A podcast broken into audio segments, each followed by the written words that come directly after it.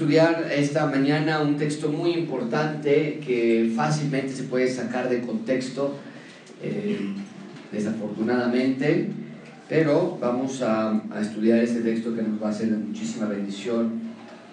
Un texto muy sobrio por lo que hace el Señor Jesucristo eh, al entrar al templo, va a ser de muchísimo valor teológico. Vamos a leer el versículo 12, que es donde nos quedamos la semana pasada el versículo 12 en adelante, por favor. Dice la palabra de Dios, Marcos 11, 12. Al día siguiente, cuando salieron de Betania, tuvo hambre. Y viendo de lejos una higuera, esto es Jesús quien tuvo hambre, viendo de lejos una higuera que tenía hojas, por favor subrayen eso en sus notas, tenía hojas el árbol de higos. ¿ok? Eh, fue a ver si tal vez hallaba en ella algo. Pero cuando llegó a ella, nada halló sino hojas. Nos digo que había muchas hojas en este árbol, no halló más que hojas. Y después nos da Marcos una indicación ahí interesante. Dice, pues no era tiempo de higos. Bueno, ¿por qué el Señor Jesucristo va a buscar higos cuando no hay tiempo, bueno, no es tiempo de higos? Vamos a, a estudiarlo. Entonces Jesús le dijo a la higuera, nunca jamás coma nadie fruto de ti. Y lo oyeron sus discípulos. Y hay un comparativo importante, hojas, fruto, hojas, fruto, había hojas, no había fruto. Y Dios Jesucristo dice, nadie más nunca va a comer fruto de ti. Vinieron pues a Jerusalén y entrando Jesús en el templo, comenzó a echar fuera a los que vendían y compraban en el templo. Entonces esta repetición nos hace pensar que hay algo interesante allí templo, templo, y volcó las mesas de los cambistas, las sillas de los que vendían palomas, no consentía que nadie atravesase el templo llevando utensilio alguno, y les enseñaba diciendo, no está escrito, mi casa será llamada casa de qué? Oración. Y el destino o la inclusión sería para quiénes, es el texto para quiénes? Para todas las naciones. Mas vosotros la habéis hecho cueva de ladrones. Y lo oyeron los escribas y los principales sacerdotes y buscaban cómo matarle, porque le tenían miedo por cuanto todo el pueblo estaba admirado de su doctrina. Pero al llegar la noche Jesús salió de la ciudad y pasando por la mañana vieron que la higuera se había secado desde las raíces. Entonces Pedro acordándose le dijo, maestro, mira la higuera que mal dijiste, se ha secado. Respondiendo Jesús les dijo, tened fe en Dios. Porque de cierto os digo que cualquiera que dijera este monte, quítate y échate en el mar, y no dudar en su corazón, sino creyere que, eh, sino creyere que será hecho lo que dice, lo que diga, le será hecho. Por tanto os digo que todo lo que pidiereis orando, creed que lo recibiréis y os vendrá. Y cuando estéis orando, perdonad si tenéis algo contra alguno para que eh, vuestro, algo contra alguno, para que vuestro Padre que está en los cielos os perdone a vosotros vuestras ofensas. Vamos a leer todos juntos el versículo 26, creo que haremos muy bien en recordar esta verdad. Dice todos juntos, porque si vosotros no perdonáis, tampoco vuestro Padre que está en los cielos os perdonará vuestras ofensas. Vamos a orar el punto de este sermón lo vamos a estudiar eh, más claramente, pero el punto del sermón es este. ¿Qué encuentra Jesús? ¿Qué encuentra Dios en tus vidas? Hay mucho follaje, mucho externalización, pero por dentro está hueco. E, eso es el punto de este pasaje. Lo que vamos a estudiar esta mañana es ese. La, el vacío de algo que por afuera aparenta ser mucho, pero por dentro es nada. Así que vamos a orar esto y la petición que tú debes hacerle a Dios es, Señor, muéstrame qué hay en mí, qué hay en mi vida. ¿Es puras cosas externas, superficiales, o es algo internamente lleno, fructífero? Oremos todos juntos de esta manera. Señor, te damos gracias por este texto. Te damos gracias porque podemos alimentarnos de tu palabra, podemos alimentarnos como hermanos. Pero Señor, nos damos cuenta que hay un peligro para todos los creyentes de que pensamos, porque por fuera nos vemos bien, que por dentro también estamos bien. Y lo que nos vas a mostrar en este texto es que no siempre es así. Muchas veces aparentamos ser árboles frondosos, pero por dentro no somos nada. Hay vacío. Y Señor, tú nos quieres mostrar hoy que eso está mal, que tú has venido a terminar, a clausurar cualquier clase de religiosidad que por fuera trate de aparentar algo, pero que por dentro esté totalmente vacío. Danos sabiduría, danos iluminación para entender este texto y para aplicarlo a nuestras vidas. En el nombre de Cristo Jesús. Amén. El primer día para mí siempre fue el más complicado. Eh, nunca lo voy a olvidar, regresar a la escuela después de vacaciones de verano siempre fue para mí una de las cosas más difíciles. Para empezar, nunca fui un gran fan de la escuela y la escuela nunca fue un gran fan mío las clases y levantarse temprano y hacer tarea que a veces yo no le veía sentido, no me gustaban esos días, pero todo empeoraba al inicio del año escolar, levantarse temprano ese primer día. El olor de la mañana, del rocío de la mañana, formarnos afuera en la escuela o en el patio de la escuela, llegar al salón, tener que sentarte en orden alfabético, comenzar el año, los útiles, la tarea, de verdad que algo muy complicado para mí, pero la mejor parte del año escolar para mí, sin lugar a dudas, no era el inicio del año, era el fin del año especialmente el fin de todo ciclo de alguna escuela. Salir de la primaria para, para mí fue algo increíble, todavía lo recuerdo. Terminar la secundaria para mí fue mejor todavía. Graduarme de la preparatoria fue un verdadero milagro. Nunca pensé que iba a pasar cálculo integral y diferencial. Al final de cada ciclo ha sido una sensación de satisfacción, pero hay algo interesante en esta secuencia de eventos. Cada vez que el director decía se acabó, algo más estaba por venir. Vendría algo más con más retos, con, complejidades propias, con nuevas tareas, con nuevos maestros. Cuando la directora decía se acabó, cuando el diploma decía terminó, era porque algo más venía por delante. Y muchísima atención con esto, amigos, porque, eh, porque el texto que vamos a estudiar hoy, en un sentido similar, nos dice se acabó, eh, no hay más. La semana pasada estudiamos la entrada triunfal a Jerusalén. Vimos que fue una total algarabía porque pensaban que el rey había llegado. Eh, no consideraron que fuera su salvador, sino que solamente querían su líder militar. Y les dije que ah, la entrada triunfal ocurrió el lunes. Hoy lo que vamos a estudiar ocurrió un día después. O sea, ¿qué día? Martes. Entonces cada vez nos acercamos más al punto cúspide de la vida del Señor Jesucristo. Con cada hora que pasa nos acercamos más y más al viernes. Y el viernes va a ser injustamente aprendido, juzgado, barbáricamente torturado, asesinado, destruido. Entonces hoy es martes, un día después de la euforia efímera que vimos la semana pasada, pero realmente fue el día anterior, lunes. Y hoy Jesús va a decir, se acabó. Va a entrar al templo Jesús y va a decir, no más están totalmente perdidos, engañados, engañándose entre sí. Ha llegado algo mejor. Recuerden, Jesús está restaurando y rescatando todo y ha venido al templo para decir, este sistema no funciona más, necesitan algo mejor, necesitan un mejor templo, un mejor intercesor, un mejor sumo sacerdote, un mejor sacrificio. Se acabó. Viene algo nuevo. Ese es el punto principal de este sermón. Dios quiere que entendamos que el templo fue reemplazado por Jesús y que el mejor y que Él es el mejor punto de encuentro entre Dios y los hombres. Hay una, se me fue una E, pero ustedes pueden escribir reemplazado. El templo tenía sus funciones, tenía sus propósitos que Dios había instituido en el Antiguo Testamento, pero había perdido rumbo y su dirección.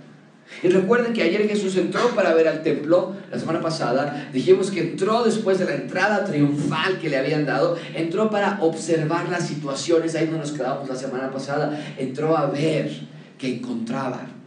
Y hoy va a regresar al templo y Jesús está por reiniciar un sistema que estaba en total decadencia. Y no nada más eso, sino que Jesús va a mostrarnos que Dios nunca ha querido religiosidad, Él siempre ha buscado devoción. Y para mostrarnos tal verdad, Cristo va a hacer un acto simbólico que debe resonar en tus oídos porque nos va a demostrar abiertamente lo mucho que Jesús detesta la religiosidad.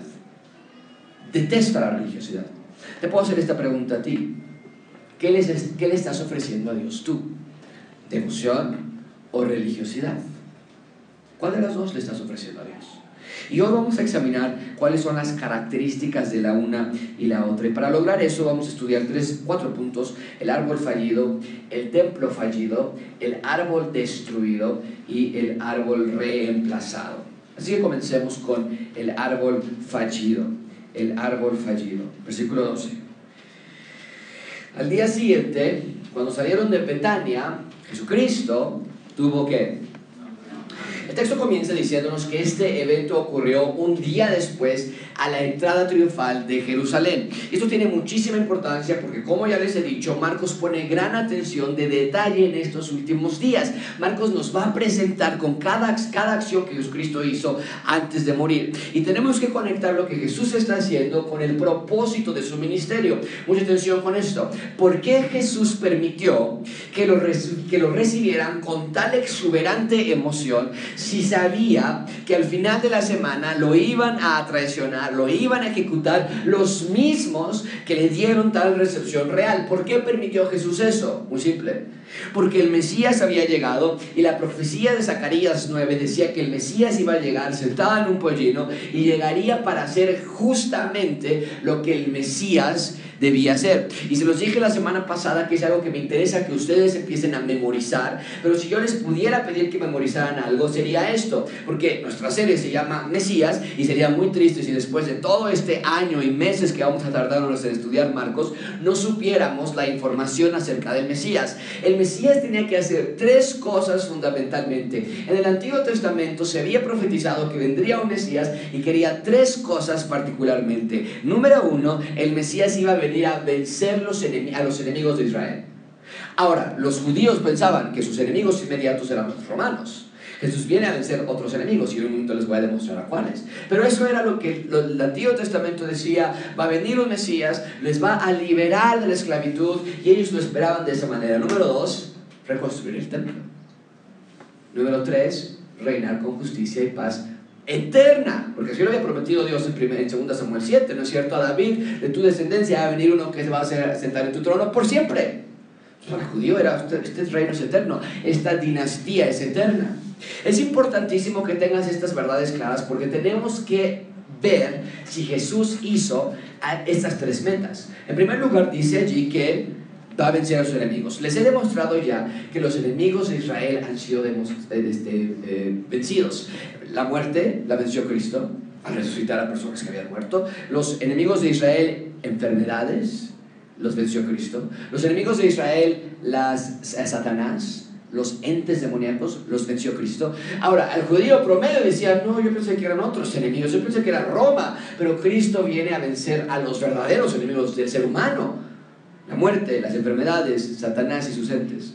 El punto más alto de esta victoria sobre sus enemigos vendrá en la cruz, cuando estudiemos eso en la crucifixión. Cristo va a vencer de una vez y por todas a sus enemigos y veremos que Jesús va a derrotar a todas las fuerzas que se levantaron, no solo contra Israel, sino contra la humanidad. Lo vamos a ver al final de la serie de Marcos. Jesús va a ser coronado, su victoria va a ser instalada, Jesús está en su trono, en este momento Él está en su trono reinando con un cuerpo como el tuyo y como el mío, pero incorruptible y perfecto, y Él reina aquí en la tierra, tal vez no de manera directa en Jerusalén aún, pero reina a través de nosotros, la iglesia. Y por medio de ese reinado de la iglesia hay justicia y hay paz. Por eso como creyentes es ilógico que haya creyentes y que seamos deshonestos, por ejemplo, tramposos. Eh, en estas épocas de miedo, que estemos, seamos los primeros en la, a las 3 de la mañana a formarnos para ser los primeros en entrar a Costco y agarrarnos todo el papel de baño que podamos llevarnos, ¿no? No tiene sentido porque el reino de Dios va a traer justicia, va a traer paz. Y en la tierra tú y yo somos los embajadores de Cristo. Debemos traer paz y justicia a la tierra. Bien, en segundo lugar está en las notas, en la, televisión, en las pantallas, que tendría que reconstruir un templo nuevo. Lo que el Mesías iba a hacer. Y Jesús va a deshacer este templo que está ahorita, y va a deshacer sus funciones y de manera simbólica va a agarrar a este templo y lo va a destruir en añicos y va a anular este templo físico y nos va a decir que hay algo mejor que viene. ¿A qué me refiero con que de manera simbólica lo va a destruir? Vean ustedes, esto es muy interesante. Versículo 13. Viendo de lejos, iban a Jerusalén. Noten eso, por favor, versículo 11. Van a Jerusalén, van al templo. Tenemos que recordar eso. Porque en camino hacia el templo dice que vio de lejos una higuera que tenía hojas para ver y entonces fue a ver si tal vez hallaba en ella algo. Pero cuando llegó a ella, nada halló, sino que pues no era el tiempo de higos. Bueno, pues ¿para qué fue Jesús entonces? Bien, el Señor Jesús entonces está por dar una gran lección a sus discípulos y a nosotros también. Abróchate tu cinturón, esto es increíble. Quiero que mentalmente tengas presente la cronología de esta semana. Es importantísimo ver la última semana de Jesús en la tierra. Yo sé que está con letras pequeñas, pero por lo menos tal vez puedes verlo y puedes darte una idea. El sábado Jesús llega a Betania. El domingo las multitudes salen a ver a Jesús. El lunes le dan la entrada triunfal con las palmas, Osana, el rey, el hijo del enviado de El martes Jesús entra al templo de Jerusalén, que es donde estamos hoy. El miércoles el sermón del Monte de los Olivos va a dar, este es un gran sermón donde va a dar las señales del fin. ¿Cómo sabremos cuando el fin se acerca? Lo da todo en Marcos 13 y 14. Eh, la última cena el jueves con los discípulos el viernes la crucifixión, el sábado el sepulcro, el domingo la resurrección. Ahora, hay, ah, es un espacio muy pequeño, pero por ejemplo, el miércoles va a dar el sermón del Monte de los Olivos y varias cosas suceden también, no nada más es el, es el sermón, pero eh, hay, hay, varias cosas que suceden cada día. Yo puse como que la más simbólica o la mayor de cada día, pero hay otras cosas que vamos a ir estudiando en cada día. Entonces vamos a caminar junto con Jesús por las siguientes, para nosotros van a ser semanas, meses tal vez, pero para Él fueron días, vamos a caminar y estudiar qué es lo que sucedió en esos últimos días, vamos a ir viendo todo lo que toma lugar cada día y cómo finalmente vamos a llegar a la cúspide de la historia de la Biblia el día domingo, cuando sea la resurrección. Pero el punto entonces es que nuestro texto es martes, Jesús está regresando a Jerusalén y en el camino nos dice el texto que le dio hambre y entonces hizo algo obvio. Cuando te da hambre, vas a comprar comida. Dice el versículo 13, vio un árbol de higos y se le antojó. Pues se me antoja. En Israel había una gran cantidad de árboles de higo. Y entonces Jesús tiene hambre, va a ver si haya algo ahí, pero llega allí y no hay, no hay fruto, solamente hay hojas. Va camino a Jerusalén, tengan ese dato, va a Jerusalén y va al templo. Tienen que tener ese dato para que entendamos qué es lo que está pasando aquí. Pero entonces tiene hambre en su camino, va a un, ve un árbol de higos que tiene hojas, nos dice el texto, y es importante esa nota, tiene hojas. Pero cuando llega al árbol no se, se da cuenta que no tiene nada. Nada para comer, no hay contenido, no hay forma, no había flor, no había fruto. Era un árbol lleno de hojas, pero vacío de frutos. Era, mucha atención con esto, era un árbol de higos sin higos. Y al final del texto nos dice que la razón de que no tenía frutos era porque no era temporada de frutas. Entonces nos tenemos que preguntar por qué Jesús fue por fruto cuando no es temporada de fruto. Muy bien, mucha atención con esto. Esto es un dato muy interesante de los árboles de higo.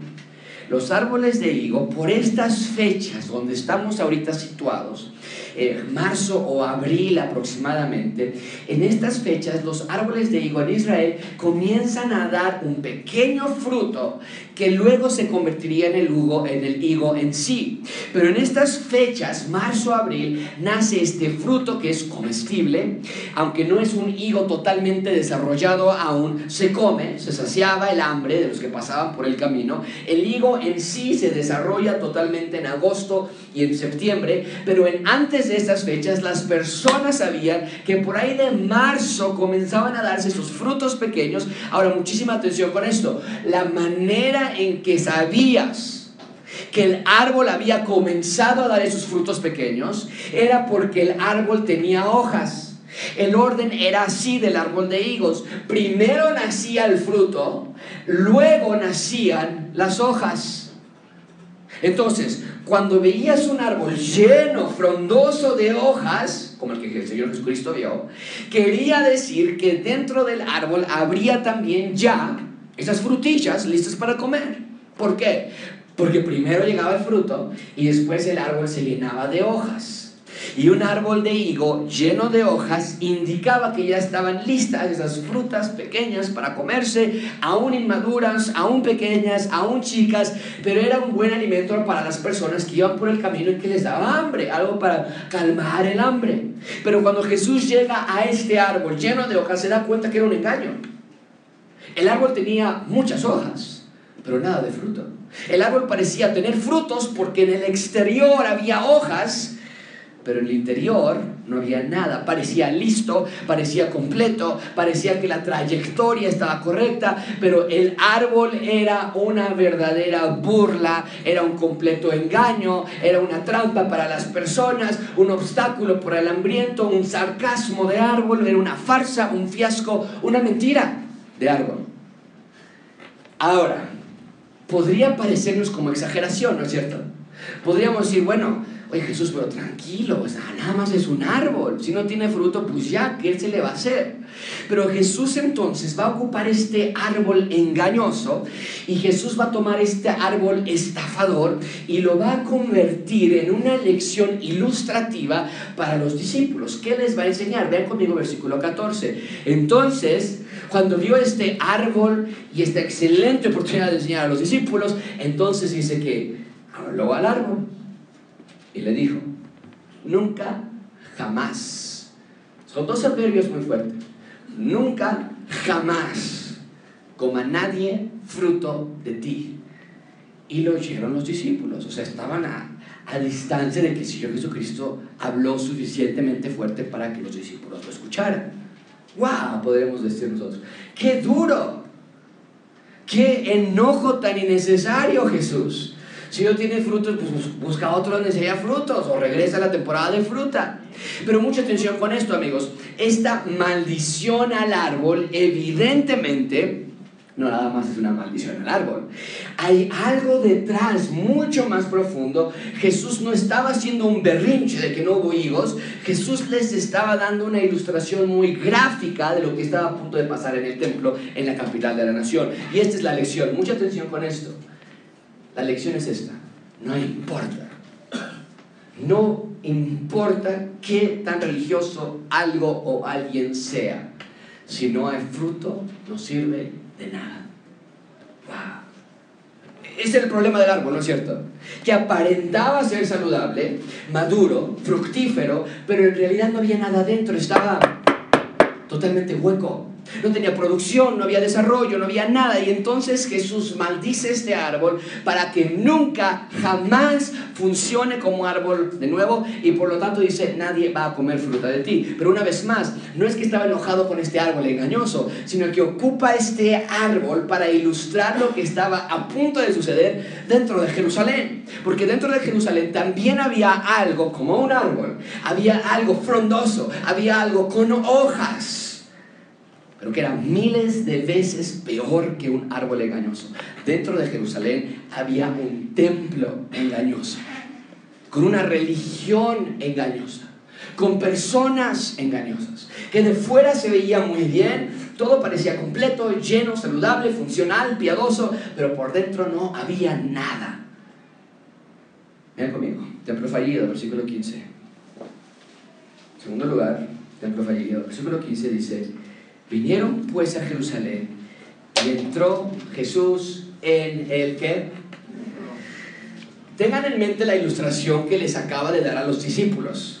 Porque entonces, si tenemos esa idea, esa ilustración de la, del árbol fallido, vamos a entender más fácilmente lo que está pasando aquí adentro. Pero el punto es que entra Jerusalén, ya les he dicho antes, Jerusalén es la capital de Israel, Jerusalén es el centro operativo de la nación y se le conoce como el Monte Santo, o vimos la semana pasada también como Monte qué? Sion. Y mucha atención con este otro dato. El templo, o sea, Jerusalén estaba, estaba construido sobre un monte, pero el templo estaba construido sobre un monte también, que se llamaba Monte Moriah. Y este es un monte muy especial porque miles de años atrás, en ese mismo monte, había un chico que estaba a punto de ser matado por su propio padre, porque Dios así se lo había pedido. A su padre se llamaba Abraham, su hijo se llamaba Isaac. Y al momento a punto de matar a su hijo, Dios le dice, detente tengo a un sacrificio animal que puede intercambiar lugar con Isaac. Para que Isaac no muera, podemos dar un sacrificio en su lugar. Y en ese monte, que es especial, en ese monte se construye el templo de Dios. Allí proveyó Dios un sacrificio. Ahora, tenemos que preguntarnos, tenemos que entrar a esta parte, por favor, pongan mucha atención, es muy, muy, muy importante que entiendan esto. ¿Por qué había un templo? Eh, tenemos que estudiar eso primero. ¿Por qué había un templo? Entonces, tenemos que regresar al inicio de todo. En Génesis, cuando Dios crea al ser humano, había perfecta comunión, había perfecta relación. Si Adán quería hablar con Dios, hablaba con Dios. Si Eva quería hablar con Dios, hablaba con Dios. Si querían orar, si querían caminar con Él, ah, estaba en perfecta comunión en el inicio. Pero a partir del momento de la caída, inmediatamente percibimos una nueva acción que no leemos en Génesis capítulo 1 y 2. Vemos ahora en Génesis 3 algo que no habíamos leído, un sacrificio. Vean ustedes conmigo Génesis 3:21. Jehová Dios fue el primero que hizo un sacrificio. Jehová Dios hizo al hombre y a su mujer túnicas de pieles y los vistió. Dios viste de pieles de animales a Adán y Eva. inmediatamente después de que cayeron en pecado se rebelaron contra Dios. Y obviamente eso quiere decir que para hacer animales, eh, pieles de animales, ¿qué tienes que hacer con los animales? Tienes que matarlos. Ese día la muerte animal comenzó como un patrón de acción que tendría que repetirse por el resto de la humanidad. Ese primer sacrificio es de suma importancia, porque nos deja ver que ahora se abrió un nuevo capítulo para el ser humano que no había existido antes, que ahora, para tener relación con el Dios del universo, tiene que haber un sacrificio intermedio. Ese es el patrón que iba a formar parte para el ser humano por siempre.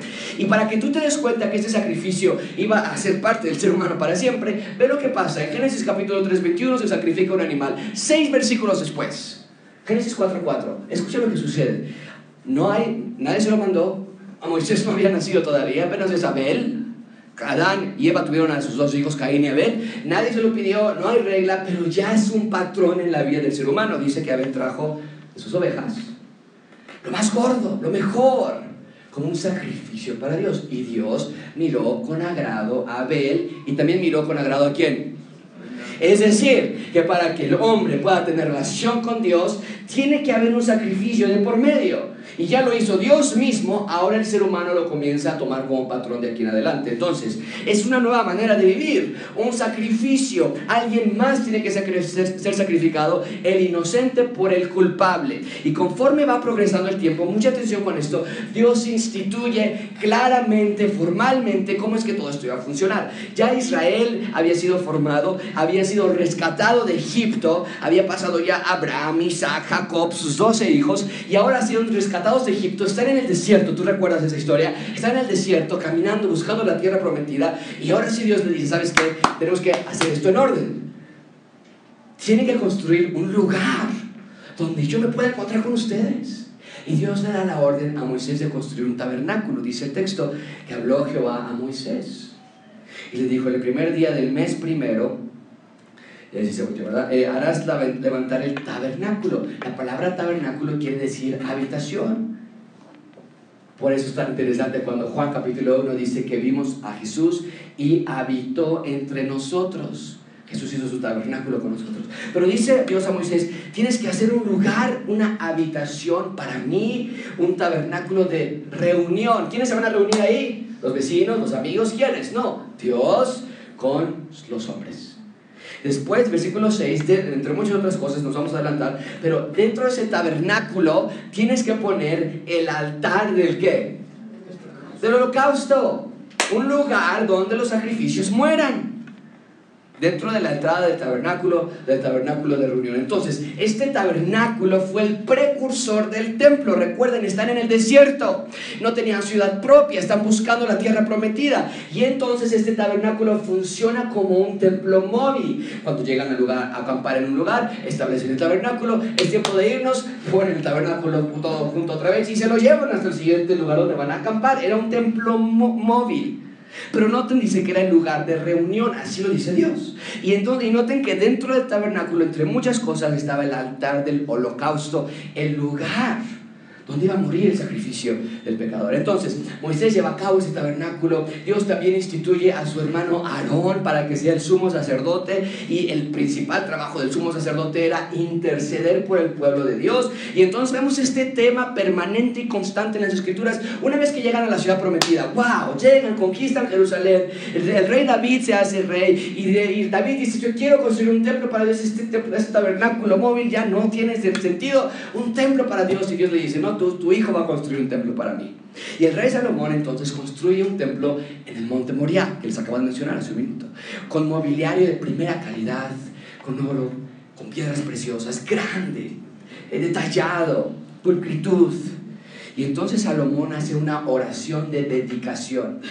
Una vez que el templo ha sido terminado, están todos listos para inaugurar este nuevo templo. Y escucha lo que Salomón dice en esta oración de dedicación. Es verdad que Dios va a habitar, a reunirse con nosotros en la tierra de una manera de hipérbole Dice Salomón, es que no puedo creer que todo tu poder pueda estar en un lugar. ¿Por qué? Porque los cielos y los cielos no te pueden contener. Cuanto menos esta casa que he edificado. Está hablando de la humildad de Salomón al decir esta casa es nada para ti. Y sin embargo, yo te ruego que tú mires la oración de tu siervo. La oración. El templo era un lugar de oración donde podías hablar con Dios. Y dice que Él te ruego que tú oigas el clamor. Señor, este templo es para que nosotros entremos, oremos y que tú nos escuches. Mucha atención con ese precedente.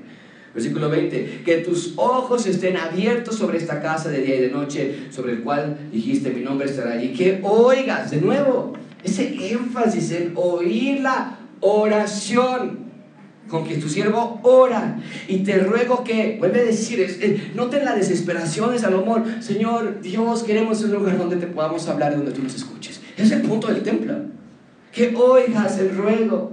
Y tú vas a oír, oír, oír, oír, orar, orar, orar, desde los cielos.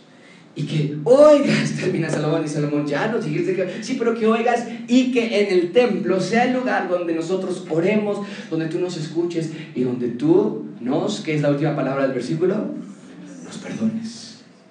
Entonces vemos el mismo propósito, la misma misión, la misma razón que Dios había instituido en el, desde el principio de la creación, que Dios quiere caminar, que Dios quiere hablar, que Dios quiere estar con el ser humano, pero que debido a la caída eh, del pecado, ahora el humano ya no podía hablar con Dios directamente. ¿Ya no? El ser humano ya no podía acercarse a Dios directamente. Ahora necesitaba un lugar intermedio de reunión y el templo fue ese lugar intermedio de reunión. Y en ese templo se ofrecía el sacrificio. En ese templo el sumo sacerdote intercedía por el pueblo. En ese templo eh, se, se, se cumplió, se suplió el lugar de reunión para que Dios pudiera estar con el hombre. Y qué hermoso pensar en esto, que Dios había provisto las medidas, las formas, la arquitectura del lugar donde Dios se reuniría con el hombre, del lugar donde Dios estaría dando seguridad a sus hijos. La misma presencia de Dios estaba en ese templo. El templo iba a ofrecer dirección, el templo era un lugar de instrucción para, de parte de Dios. La existencia del templo era crucial para los hijos de Dios. Si necesitabas perdón de pecados, ¿a dónde ibas? Al templo. Si necesitabas oración, ¿a dónde ibas? Al templo, si necesitabas comunión, si necesitabas hablar con Él, si necesitabas ofrecer tu sacrificio, ibas al templo, porque para eso era el templo. Y esto existe hasta nuestros días. Les mostré esta misma foto la semana pasada, donde los judíos se abrazan de esa última pared que queda del templo. Son ruinas. Pero para que veas todavía la devoción y, la, y el interés que tienen por el templo, y les dijeron, estos son, son los únicos que quedan del templo. Ya no, hay, ya no hay un atrio, ya no hay un atrio de los gentiles, ya no hay un atrio para las mujeres, ya no hay un atrio interior, ya no hay lugar santo, ya no hay lugar santísimo. Lo único que queda es esta pared. ¿Y sabes qué hicieron? Se abrazaron de ella. Y ahora oran ahí. Y en cuanto entras allí, les dije la semana pasada, escuchas el clamor de las personas que están orando. Y al pasar por las, las la, pared puedes ver papelitos pequeños que son las profecías de Ezequiel y de Isaías, donde Dios promete que va a venir a restaurar el templo, que promete que va a venir a libertad. Y están allí, los meten allí como un recordatorio para Dios. No te olvides, recuerda esto que Salomón oró. Nosotros vamos a pedirte y tú nos vas a escuchar. Es un interés increíble por este lugar. Ahora, con todo ese contexto que te acabo de dar en mente del templo, ten esto en mente. Regresamos a nuestro texto. Jesús entra al templo. Recuerden entonces lo que sucedió ayer, una recepción de realeza. Pensaban que era el Mesías. Miles de personas. Estamos en la semana de la Pascua, la celebración anual, recordando el éxodo de Israel, la salida de Egipto. Y entonces nos dicen los, los, los eh, teólogos eh, que había por lo menos miles y miles de personas en el templo en esa semana. Estaba lleno. Y miles de personas le dieron una recepción real, pidiendo palmas, entrando. Y Jesús entra al templo y yo les dije, lo puse en la pantalla en ese momento, que una de las cosas que quería el Mesías era reconstruir el templo. En los días de Jesús, el templo estaba todavía en reconstrucción. Había habido un primer templo que Salomón construyó, lo destruyeron. Los, los, enemigos de Israel. Un segundo templo que Esdras Nemías construyó, lo destruyeron. Un tercer templo que el rey Herodes construyó y estaba en proceso de construcción y que después fue destruido también en el año 70. Va a haber un cuarto templo en el milenio y después el quinto templo y el mejor templo de todos va a ser en la ciudad celestial, Apocalipsis capítulo 22. Pero entonces vemos que el primer templo había sido conquistado por, la, por los babilonios, destruido. El segundo templo por Zorobabel, Esdras, Mías destruido también. Un tercer templo, la empezó la dinastía herodiana, pero los judíos odiaban a Herodes. Era un templo grandísimo, hermoso, pero los judíos lo veían corrompido, porque Herodes estaba de la mano con los romanos. Y ellos querían, los judíos querían independencia de los romanos, no colusión con ellos. Entonces veían ese templo y decían, sí, está muy bonito y pues a orar ahí, pero es que Herodes lo está construyendo. Queremos que venga un Mesías y que en lugar de hacerse amigos de los romanos, los independice. Ellos querían independencia que constituyera un verdadero templo, un nuevo punto de reunión entre Dios y los hombres. Bien, entonces Jesús entra al templo, te puedes imaginar la expectativa que hay. La gente se empieza a emocionar, hay, hay ansiedad, hay una estrepitosa alegría, la revolución está por comenzar y dicen, oye, ya se escuchaste, Jesús acaba de entrar al templo. No, de verdad, vamos al templo, ese es el momento, la revolución está por comenzar. ¿Qué hace Jesús dentro del terreno? No precisamente revolución, vean conmigo versículo 15 Ok, entró al templo, pero comenzó a echar fuera a los que vendían. Ok. Empezó a echar fuera a los que compraban. Wow. Volcó las mesas de los cambistas. Ok. Sigue enojado porque no comió fuera. ¿O qué le pasó al Señor Jesucristo? Las sillas las volteó. El que vendían paloma. O sea, hay una, un shock en la mente del judío. Se suponía que Jesús venía a, a reconstituir el templo no que iba a ser esta clase de espectáculo. Echar fuera a los que vendían los animales, eran los animales de sacrificio. Volcar las mesas de los campistas, tirar las sillas de los de las palomas. Ahora, tradicionalmente yo, yo personalmente, no sé tú, pero en mi caso, yo siempre he escuchado que la interpretación de por qué Jesús hizo esto fue porque habían hecho un comercio exacerbado de los sacrificios que estaban haciendo negocio para que sacar dinero de algo tan sagrado como eran los sacrificios. Es verdad, eso se había convertido en un mercado y era algo muy triste. Pero por un lado, la venta de animales y los cambistas y las palomas eran necesarios dentro del templo.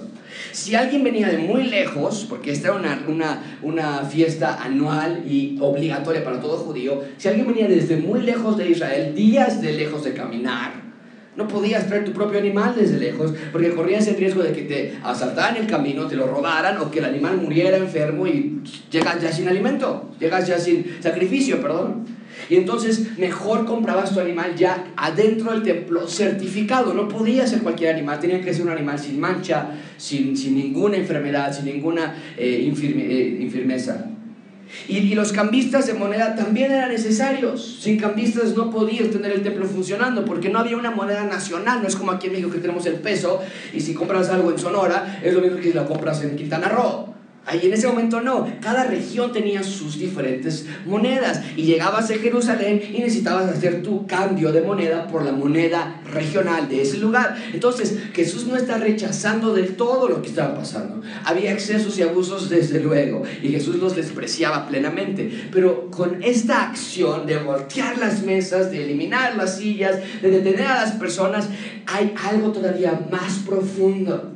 Mucha atención con esto, amigos. El problema del templo no era las formas, el problema del templo era el contenido. El sistema templario como tal El sistema sacrificial, el sistema sacerdotal había decaído a tal punto que todo el contenido de ese sistema necesitaba una profunda reforma estructural. Porque dentro del templo no había nada.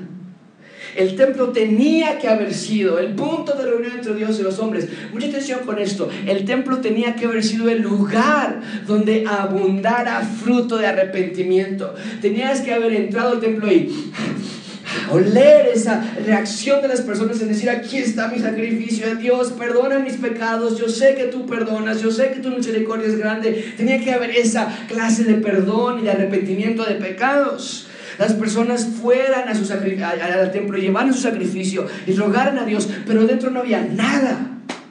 Nada. De la misma manera que el árbol de higos afuera de la ciudad había muchas hojas, pero no frutos, Así también aquí estaba una gran instalación, los feligreses llegaban, los sacrificios se hacían, el sacerdote oraba, las fiestas se celebraban, las oraciones se hacían, pero los, los cambistas cambiaban el dinero, pero todo el sistema estaba hueco. Y Jesús entonces detiene a los cambistas y les dice, no más, ya no más cambien dinero. Los que venden animales, no más, ya no vendan más animales. Cambistas y animales eran las actividades cruciales en el templo. Sin el dinero para comprar animales, para llevar tu sacrificio, pues ¿para qué ibas al templo? No tiene sentido. Y es exactamente lo que Jesús está diciendo. Este sistema templario, este sistema sacrificial, sacerdotal, se acabó. No más ha llegado algo mejor, ha llegado algo superior, ha llegado un templo que no es hecho por manos humanas, un templo que no se puede corromper, un templo que nunca va a pasar, que nunca será destruido. Ha llegado un verdadero templo donde será el nuevo punto de reunión entre Dios y los hombres. Ha llegado un verdadero templo donde se va a ofrecer un sacrificio. ¿Quién es este nuevo y verdadero templo? ¿Alguien? Jesús. Por eso ya no es necesario que todo esto se haga Vean conmigo versículo 16. Y no consentía, ahí está, y no consentía eh, que nadie atravesase el templo llevando un utensilio alguno. Es como que se paró en medio del templo y decía, no, ya no caminen, ya, ya, regresense, váyanse, y los de allá también. Y, tienen estas mesas, ya no hay sistema sacrificial, ya no se necesitan animales, ya no necesitan traer nada, váyanse, todos fuera. Esa es la idea. Ahora, esto no es un castigo necesariamente, amigos. Mucha atención con esto, vuelvo a repetirlo, el sistema sacerdotal, sacrificial, todos los símbolos dentro del templo apuntaban hacia Jesús como última figura.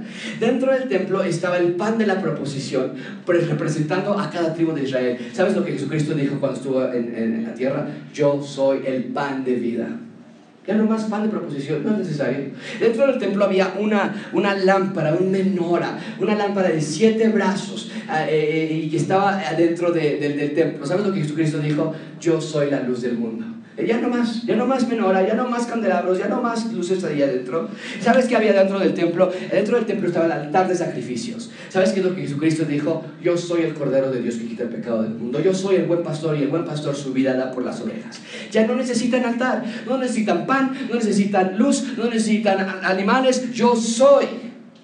Señores y señoras, entonces Jesús es el mejor templo. No más sacerdotes, no más simbolismos, no más animales, no más edificios. ¿Por qué? Porque hay un solo mediador, hay un solo Dios y un solo mediador entre Dios y los hombres, Jesucristo.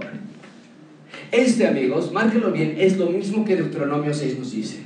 Cuando le dice a, Moisés, a, a Israel, escucha Israel, Jehová nuestro Dios, Jehová uno es. Dice Pablo, este es el nuevo Shema, o este es el nuevo, este es el nuevo eh, eh, eh, aparte del Nuevo Testamento, hay un solo Dios. De la misma que hay un solo Dios, nuestro Jehová, nuestro Dios Jehová, uno es, hay un solo Dios y un solo mediador entre Dios y los hombres, que es Jesucristo.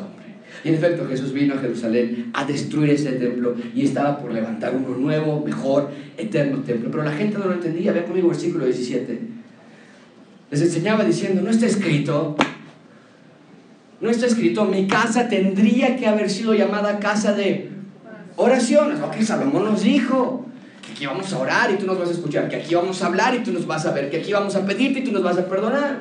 Esa es la razón original del templo. Tenía que haber sido casa de oración y tenía que haber sido casa de oración también para todas las naciones y los judíos odiaban a los gentiles.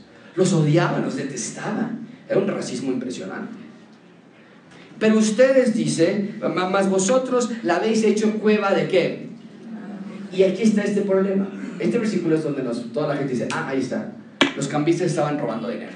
Aquí están, los, los, los, los, que vendían animales estaban robando dinero. Y no es cierto, marca eso en tus Biblias. La palabra ladrón en este versículo habla de revolucionario.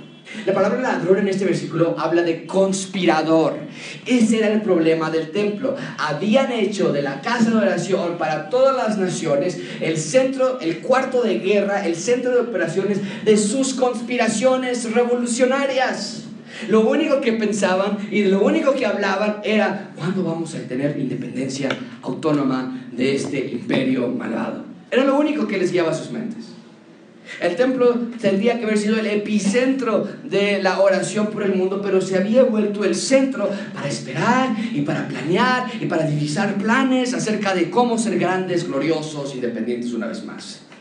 Cuando dice entonces, esta, mi casa, se ha vuelto cueva de ladrones, no está haciendo referencia solamente a los que vendían, está haciendo referencia a que todo el sistema se había convertido nada más en un sistema conspirador. ¿Dónde vamos a dar el golpe de Estado? ¿Cuándo vamos a dar el golpe, el movimiento? ¿Cuándo se va a comenzar? Querían independencia, no arrepentimiento de pecados. Y esto obviamente no cae bien con los líderes religiosos de Israel. Vean conmigo versículo 18. Lo oyeron los escribas los principales sacerdotes se enojaron tanto. ¿Qué dice el texto? ¿Cómo vamos a matar? ¿Cómo lo vamos a aniquilar? Porque le tenían miedo, por cuanto todo el pueblo estaba admirado de su doctrina. Pero al llegar la noche, Jesús se detuvo y se fue a su casa. Se fue de la ciudad. ¿Lo quieren matar? ¿Quieren matar al Cordero de Dios que quita el pecado del mundo? ¿Qué arrogancia? ¿Qué necedad? ¿Qué ceguera? Lo quieren matar es martes, para el viernes lo habrán hecho. Sí lo habrán hecho, pero el texto simplemente aquí nos dice, se fue en la noche. Bien, en tercer lugar, ven conmigo el árbol destruido. El árbol destruido. Ven conmigo versículo 20. Pasando por la mañana, al día siguiente de todo ese evento de cancelación del templo, y por cierto, la gente volvió al templo el siguiente día, como si nada. ¿eh? O sea, no crean que ya los levantaron sus mesitas, levantaron sus sillas, se pusieron a vender al siguiente día como si nada hubiese pasado. Fue un acto simbólico. Ese día clausuró Dios, Jesucristo, el templo, pero ellos siguieron así y hasta hoy día continúan. Dice, pasando por la mañana, vieron que la higuera se había secado desde las raíces. Al siguiente día vemos que tal y como Jesús lo había dicho, el árbol se secó desde las raíces. Muy importante ese dato que nos dio Marcos desde las raíces, que quiere decir que no fue una, un secado superficial o temporal, sino un secado, una muerte sistémica y estructural. Y ya les dije que lo del árbol era una ilustración de lo que le pasaría al templo. ¿Sabes qué dijo Jesús acerca de este templo? Juan 19 respondió Jesús y les dijo, destruyen este templo, en tres días lo voy a levantar. Los días de este templo físico del edificio estaban contados. Y lo mismo que pasó con ese árbol que se secó hasta las raíces, pasaría también con ese edificio por las raíces también. Ese sistema se iba a secar y así sucedió. Nosotros no venimos a este lugar, a Gracia Abundante, este, este edificio, no venimos aquí para encontrarnos con Dios. Hay mucha gente que le llama a, las iglesias templos. ¿no? Voy al templo y es muy común, hasta hacia eso hábito. Pero nosotros no llamamos este edificio templo. Esto no es un templo, ni, decimos aquí, silencio, nadie coma porque este, ah, nos decían a nosotros, no comas porque esa es la casa de Dios. Nadie traiga café, nadie traiga pan.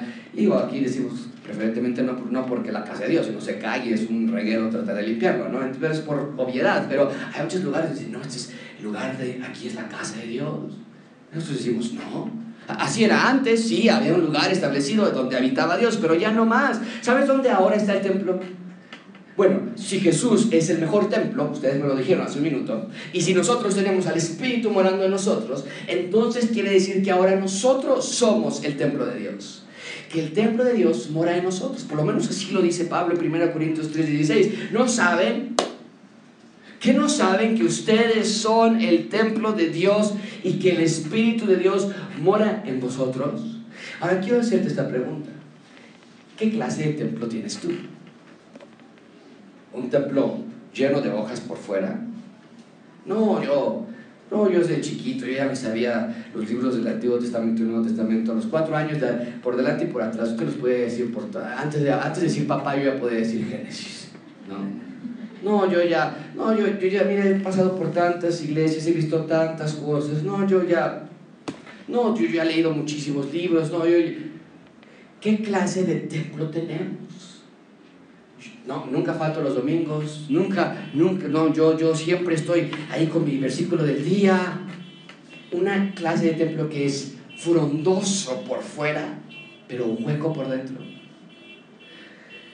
Entonces, somos el templo de Dios ahora. Esto es muy importante, porque ahora en Cristo puedes hablar con Dios.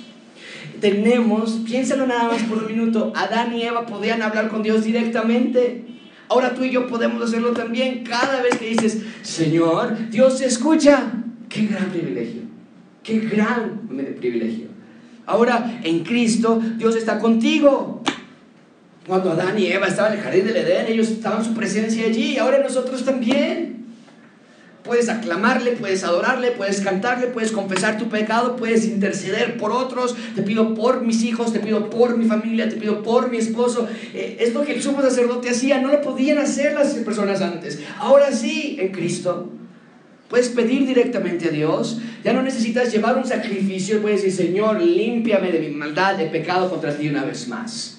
¡Wow! Eso era impensable para un judío. Tenían que ir al templo. Puedes caminar con Dios, Dios camina contigo, Dios te provee, Dios te dirige, Dios te abraza, te habla, te instruye, te cuida, te hace crecer. Todo gracias a que tenemos al mejor y más perfecto templo en nosotros, en Cristo. Todo gracias a Jesús y a su obra redentora en la cruz. Puedes ver cómo Cristo sí restauró todo en su obra. Y Pedro se da cuenta del significado.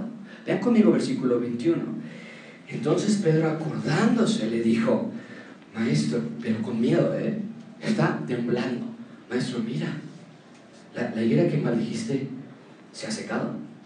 Pedro se da cuenta, en cuestión de horas, es que ayer estaba frondoso.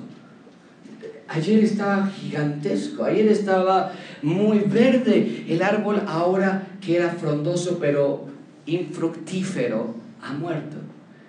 Y ahora estamos a horas de que el templo grande, frondoso, verde, también muera desde las raíces. Pedro se da cuenta de lo que está pasando. O sea, lo que pasó con el árbol va a pasar con el templo.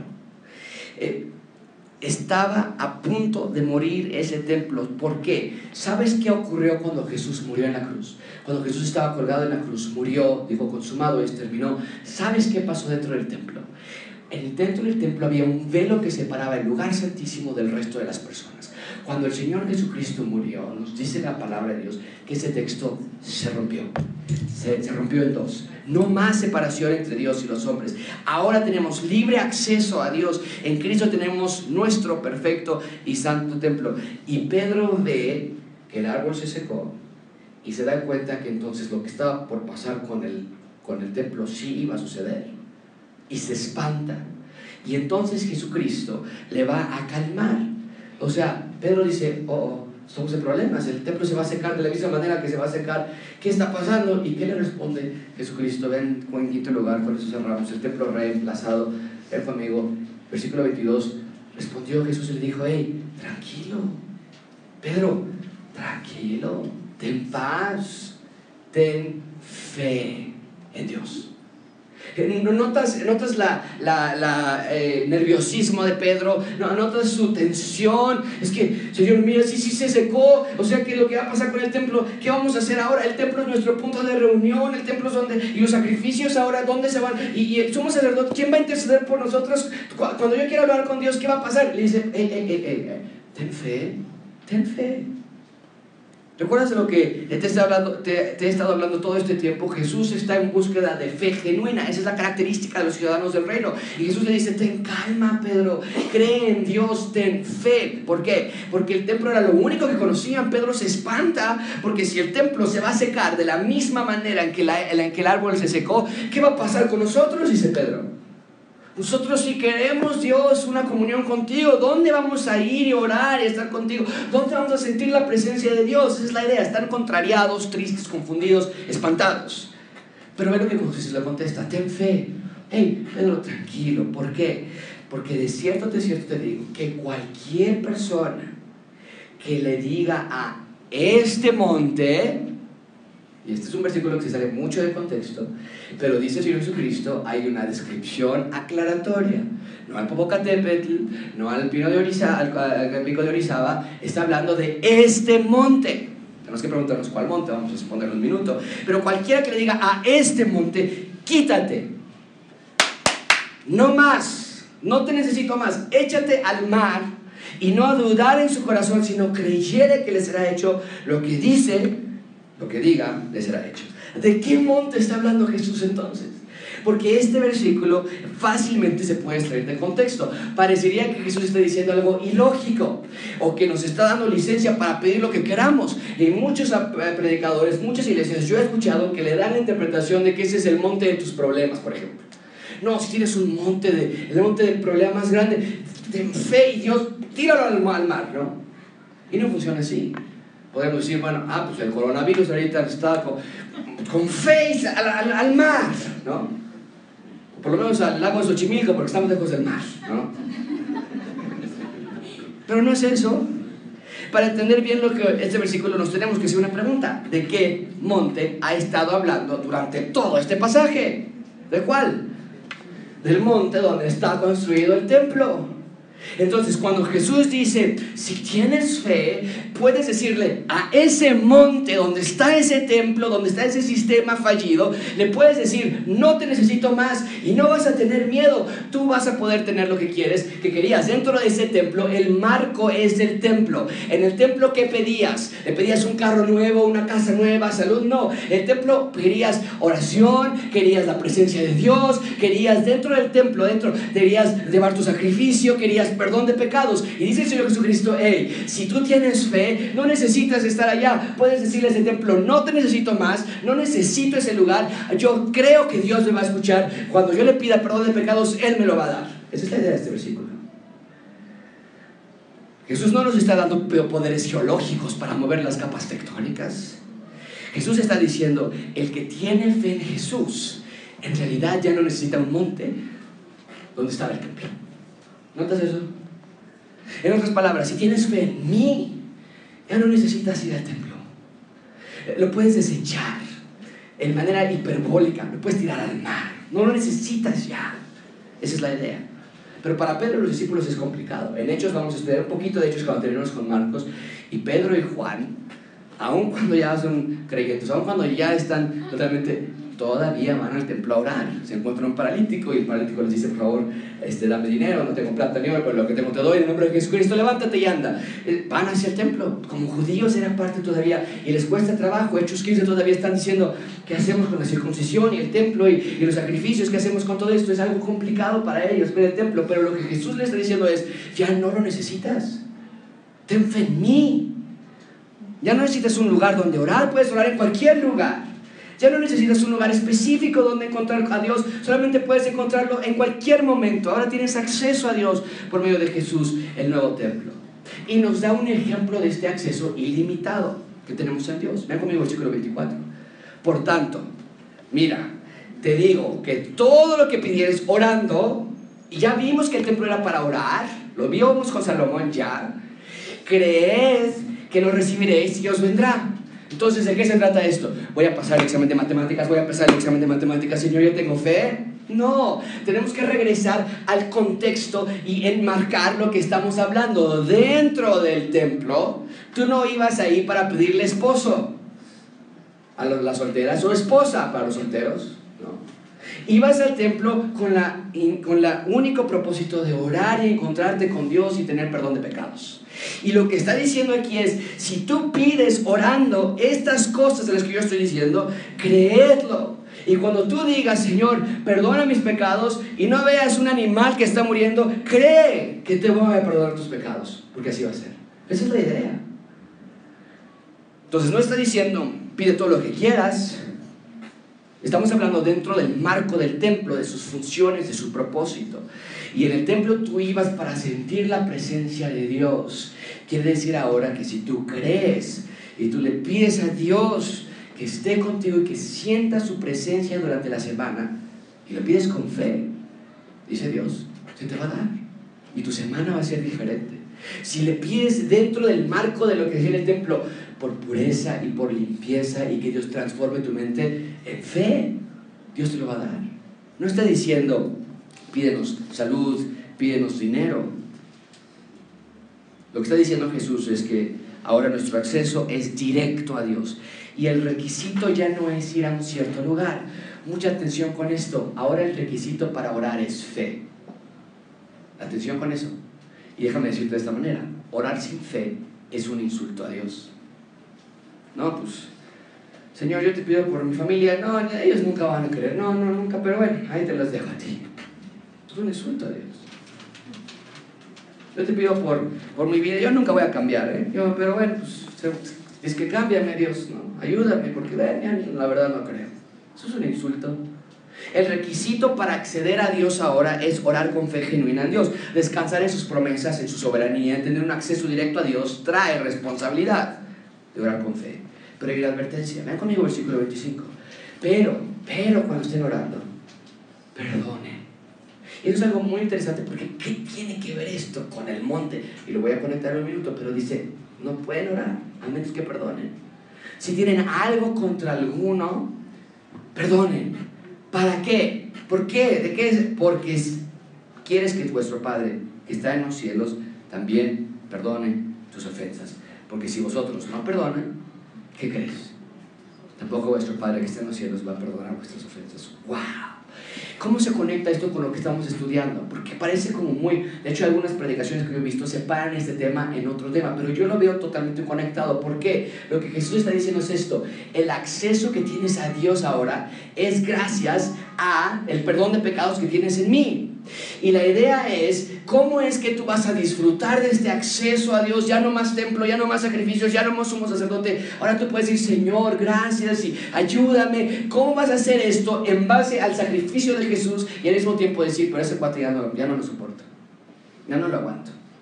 ¿Cómo? Esa es la idea. ¿Cómo vas a orar a Dios cuando estás enojado con alguien más? El punto es, celebrenlo, se ha secado, se acabó, ahora ustedes son el templo, gracias al sacrificio de Dios por tus pecados. Celébrenlo. Pero tú no perdonas los pecados de otros. Es ilógico en su más esencial naturaleza. Muchos dicen con esto, amigos. Dios no escucha tus oraciones cuando tienes rencor, odio, amargura, enojo, coraje, resentimiento o cualquier clase de sentimientos negativos en contra de alguien. ¿Has sentido que Dios no escucha tus oraciones? ¿Has sentido que Dios no te está respondiendo a tus oraciones? Incluso de, ya ni le estoy pidiendo dinero, pastor, nada, le estoy pidiendo que yo sienta su presencia y que me sienta, con, ni siento eso. ¿Ha pasado eso? Puede ser que no estés perdonando a alguien. Porque dice el texto que todo lo que le pidieres dentro del marco del templo, Señor, que tu presencia esté conmigo, ayúdame a cambiar, todo se te va a dar a menos que tú no perdones a alguien más. ¡Wow! Rencor contra tus padres, rencor contra tus hijos, rencor contra tu esposo, contra tu esposa, contra el vecino, rencor entre nosotros. Dice Dios, no, no puedo. No puedo escuchar tus oraciones.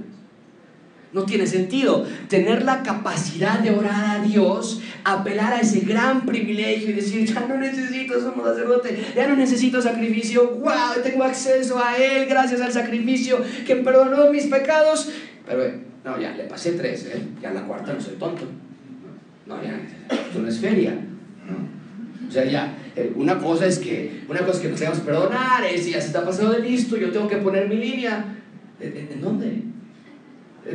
Cristo dice es que es imposible.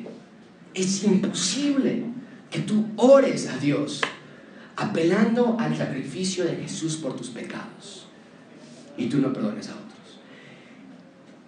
Incondicionalmente perdones a otros. ¿Cómo podemos cerrar este sermón? Dios quiere que entendamos que el templo fue reemplazado con Jesús y que Él es el mejor punto de encuentro entre Dios y los hombres. Amigo, es martes, Jesús fue a restaurar el templo. No de la manera en que ellos lo esperaban, ¿verdad? Ellos esperaban una restauración política, pongan aquí unas cintas, pongan aquí unos conos, vamos a empezar a quitar esto, unas remodelaciones, venga, vamos a construir, vamos a construir el mejor templo. Ellos lo que esperaban. Pero Jesús hizo no una restauración arquitectónica, Él hizo una restauración espiritual. Así que tú, yo, vive disfrutando, no tomes a la ligera. Cuando dices vamos a orar por los alimentos, cuando dices vamos a orar antes de dormir, cuando dices voy en el pecero, voy orando, voy en el carro, voy orando. ¡Wow! Esto es algo que para Pedro le costó mucho trabajo entender.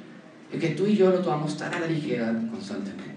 Jesús es nuestro nuevo tabernáculo y por eso cada vez que oramos decimos, después de todo lo que le pedimos, lo pedimos en el nombre del el Señor Jesucristo. Estamos apelando a su perdón de pecados por nosotros. Él es nuestro templo, Él es nuestro sumo sacerdote, Él es nuestro cordero, Él es el rey, el Mesías, el libertador, el que perdona nuestras ofensas. Jesús se merece gloria, Jesús se merece adoración y es hora de que nuestras vidas sean dignos repositorios del templo de Dios. Junto con Pablo te pregunto entonces, ¿qué no sabes? ¿Qué no sabe que ustedes son el templo de Dios? ¿Por qué querríamos ensuciar su templo entonces? La idea ahí está, ¿no? Mal yo pienso, pero ahí está. No traigan café, no traigan cosas porque este es el templo de Dios, ya les dije que eso está incorrecto, pero si tenemos esa atención para un lugar, ¿por qué no para nuestras vidas? Con lo que ves, de lo que te ríes, que está buenísima esa película, oye, pero trae un buen de desnudos. Pues sí, pero que está súper chistosa. Con lo que piensas, o esos pensamientos que traes son medio malévolos, ¿no? Son medio rencorosos, ¿no? Son medio sucios, ¿no? Ay, pero pues es que es, no. Con lo que tomas, con lo que hablas, estás llevando el templo de Dios a todos lados. Jesús se dio a sí mismo por ti, por tu creación, por tu salvación, por tu vida eterna. No lo menosprecies. Y si no eres salvo hoy, hoy es el día de tu salvación. Te ruego que te arrepientas de tu pecado, que creas en el Evangelio, que le pidas perdón a Dios por tus pecados y que Él te reciba con misericordia y amor. Y por otro lado, te dejo con esta pregunta. ¿Encuentra Jesús solo hojas, pero no fruto en tu vida? Eh, ni siquiera una frutilla, tal vez inmadura, tal vez todavía no desarrollada como vendrán después, pero ni siquiera eso. Busca alrededor de las ramas, busca alrededor de tu mente, en tu corazón, en tus hábitos, en tus finanzas, en tus amigos, en tu trabajo, en tu tiempo, a qué hora te despiertas, qué haces cuando te despiertas, qué haces antes de dormir, cuándo piensas en mí, cuándo, me, cuándo hablas conmigo, cuándo te confiesas, confiesas tus pecados, cuándo estudias con tu familia, qué encuentra en toda esa árbol de tu vida. Encuentra algo. Hay mucho trabajo externo, pero por dentro no hay nada. Oro, amigos, oro para que Dios obre en tus corazones, obre en mi corazón y que el Espíritu te muestre en qué área de tu vida necesitas cambiar. Vamos a orar. Te damos gracias por este texto. Te damos gracias por tu amor, por tu cuidado de nuestras vidas. Te damos gracias porque tú nos diste un mejor templo en ti. Te damos gracias porque ahora tenemos el privilegio de llevar este templo a todos lados por eso podemos orar cuando nos bañamos, porque está el templo en nosotros. Podemos, por, eso, por eso podemos orar cuando estamos en el camino al trabajo, porque el templo está en nosotros. Podemos, podemos orar en cualquier, podemos, por eso podemos confesar nuestros pecados en la noche o en la mañana, en la tarde o en el, transcurso del día, porque el templo está en nosotros. Prometemos que muchos de nosotros tenemos un templo hueco, un templo vacío. Ayúdanos, Señor, a que también se acabe hoy se acabe ese sistema hueco y que empiece un sistema nuevo en ti. En el nombre de Cristo.